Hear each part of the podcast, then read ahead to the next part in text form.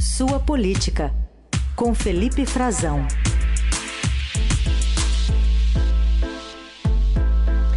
Bom dia, Frazão. Como é que vai por aí? Oi, Carol. Bom dia para você. Bom dia para os nossos ouvintes da Eldorado. Vou bem, obrigado. Espero que todos também.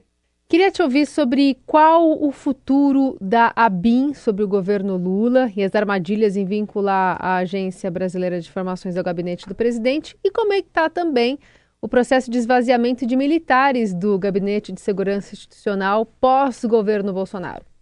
Olha, Carol, isso é o que está na ordem do dia do Palácio do Planalto. A gente tem uma reportagem sobre isso no Estadão de hoje. Eu convido os nossos ouvintes a, a lerem também, a consultarem aí nas suas plataformas de mídias sociais, no site do Estadão, principalmente, no jornal, para entender um pouquinho o que está acontecendo. Vou trazer uh, o principal para a gente ver aqui. É, a gente conversou com ministros do governo, do governo Lula, é, inclusive o ministro do GSI, né, do Gabinete de Segurança Institucional, que é um general de confiança do Lula, o general Gonçalves Dias, e a situação dele é hoje a mais complicada. Passada essa mudança a garantia do Lula de não mudar o ministro da Defesa e a demissão do comandante do Exército, Júlio César de Arruda, a troca dele no fim de semana, tem algo mais a se resolver, um rescaldo do 8 de janeiro, dos atos golpistas da invasão, principalmente do Palácio do Planalto, de toda a destruição que a gente viu lá dentro. E o Lula eh, não aceita que aquilo fique desse jeito, nem ele, nem os ministros, Carol. O que, que ele fez? Ele pediu, ele encomendou a Casa Civil, que é chefiada pelo ministro Rui Costa, o ministro do PT, é o, é o homem forte do governo, para que ele estude um novo modelo. Ele quer uma nova forma de funcionamento do GSI. Nos últimos governos do PT, o GSI já mudou bastante, Carol. O GSI era a antiga Casa Militar, né, e ela foi criada, o, Ministério foi criado, foi criada a BIM ainda no, no, nos anos 90, a BIM do, do, fim do governo Fernando Henrique Cardoso. O Lula é, não modificou essa estrutura, né? houve uma continuidade à Agência Brasileira de Inteligência, que substituiu o antigo Serviço Nacional de Informações. É, já houve, vem num processo de transformação dessa estrutura de inteligência do mundo militar para o meio civil já há vários anos. E no governo da Dilma houve mudanças, né? houve a Dilma desestruturou uh, o, o, serviço como ele estava operando no palácio, ela desmontou o GSI, voltou a ter uma casa militar, ele vinculou a BIM a outro ministério, ao ministro civil, isso desde o início do governo, desde a transição, vinha em debate. Isso se acentuou demais nos últimos dias e uma das hipóteses era que a ABIN voltasse a ser vinculada, porque ela é um órgão de assessoramento direto ao presidente, então, uma das possibilidades é que ela ficasse ligada diretamente ao gabinete do, do Lula, como há outros órgãos é, nessa situação. Só que tem também gente interessada em que isso não aconteça, que alerta o Lula que isso pode dar um problema. Imagine uma operação de inteligência que envolve, em geral, espionagem, vamos dizer, pode ocorrer em outro país. É, se isso der errado, se algo for descoberto, vai ficar vinculado diretamente ao presidente da República. Então, é, poderia trazer um problema grande para o próprio Lula. Fato é que isso não está decidido ainda, mas está sendo discutido, inclusive com reuniões entre o Rui Costa e a diretoria da agência. O diretor agora é uma interinidade, porque o próprio Gonçalves Dias ele indicou o Saulo Moura, que é o atual diretor adjunto da BIM, mas a indicação, Lula é que precisa mandar o nome dele para o Senado para que os senadores façam uma sabatina e referendem, votem a aprovação desse diretor. Nem isso está garantido ainda. Né? Isso precisa passar, isso precisa ocorrer. Se vai ser mesmo Saulo, o Lula também quer mudanças na BIM. Ele encomendou uma série de estudos, uma série de. fez muitas reclamações, disse que por enquanto não vai mudar o ministro, não, não se avançou até aí a discussão com outros integrantes do primeiro escalão, Carol, dizem que não, que o Gonçalves Dias está eh, no cargo, mas está muito pressionado. E ele, que é general de exército, de, anda dizendo que, por ter essa experiência, que, ele, que podem atirar contra ele, porque ele está preparado para responder para fogo amigo e fogo inimigo. E está no cargo está promovendo mudanças, né? Mudanças dentro da estrutura do GSI, preparado também para que ocorra uma desidratação, porque o seu, as suas funções, é, é uma pasta que tem várias funções, eles têm uma unidade, por exemplo, para discu discutir tecnologia de defesa uh, aeroespacial, defesa cibernética, eh, defesa nuclear, tem a segurança presidencial, tem defesa e relações internacionais, tem múltiplas funções, mas perdeu uma clássica, né? Pelo menos por enquanto, e é o que tudo indica era temporariamente, mas isso também pode mudar. Eles perderam a segurança imediata do presidente. O Lula já tinha entregado essa função, né, os guarda-costas guarda dele, para a Polícia Federal. Isso era uma função clássica dos militares do GSI, já nesse contexto de perda de confiança, de desconfiança explícita, que a gente vem conversando aqui, Carol. Uhum. Então, a saída do GSI seria mais uma perda importante para o ministro Gonçalves Dias, que está sob pressão. Lula disse para ele que tem que tomar conta, ele tem que fazer um pente fino, verificar quem são as pessoas que estão lá dentro. Era um ambiente muito radicalizado, muito ligado ao Augusto Heleno, o antigo ministro. Ele precisa assumir o controle do GSI. Essa é foram as palavras que ele disse para o Lula. Eles já conversaram, inclusive, sobre o futuro da BIM. Ele avisou para o ministro que eles precisam conversar sobre isso. Uh, o martelo não está batido, mas pode, pode acontecer de forma rápida, Carol. Pode, os estudos estão em andamento para mudanças. Bom, hoje também tem uma reunião convocada pelo novo comandante do Exército após assumir o posto. Ontem, o presidente da República, Lula, falou em Buenos Aires sobre essa troca de comando do Exército, por exemplo. Né? Ele demitiu o general Júlio César de Arruda do cargo, escolheu o comandante militar do Sudeste, o general Tomás Miguel Ribeiro Paiva. A gente ouve o que manifestou o presidente da República nessa viagem à Argentina.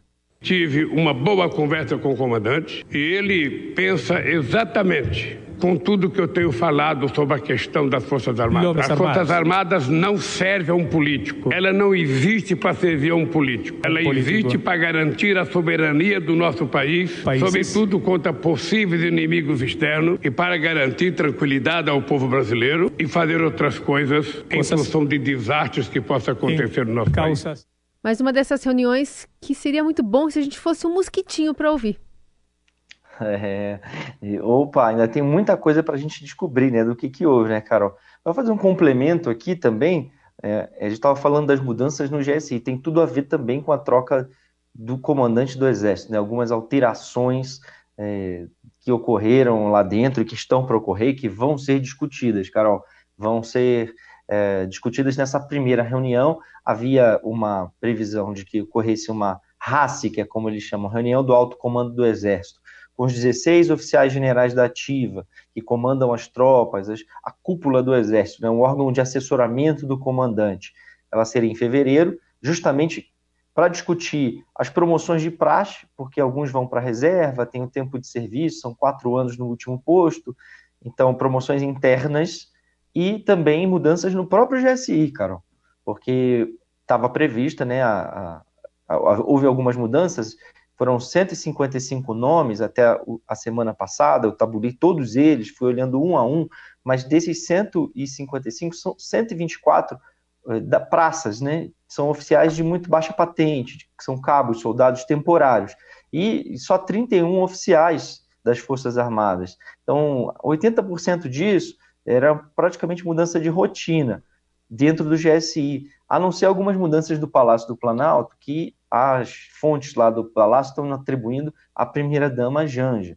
Ela, a Rosângela da Silva, que ela teria pedido para uma troca do, de quem servia a família Bolsonaro internamente do palácio, porque lá dentro tem militares fazendo funções como de garçom, de cozinheiro, apoio administrativo, o palácio é muito grande.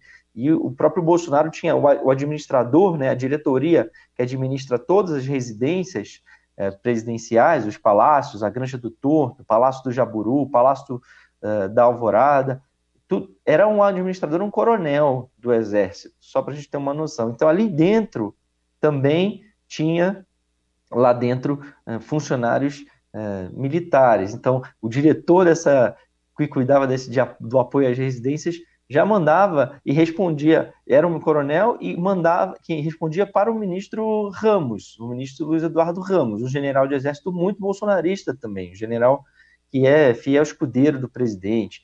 Então, tudo isso vai mudar, mas não mudou ainda. E o Gonçalves Dias já tinha, general do GSI, pedido ali algumas alterações na Secretaria Executiva e na Secretaria de Coordenação e Segurança Presidencial dois generais estavam saindo e estavam chegando dois novos, propostos em comum acordo com ele pelo antigo comandante do Exército que foi demitido. Então agora tudo isso se antecipa para discutir essas, eh, essa situação lá dentro, que não são somente esses dois casos e não é também só os que estão no foco, Carol, porque uma, a gota d'água para a demissão dele foi do major, o, desculpe, o major não, já tinha sido até promovido no cargo, o ajudante de ordens do, do Bolsonaro, o tenente-coronel Mauro Cid, que está sob investigação por transações financeiras que ele operava para o presidente Bolsonaro.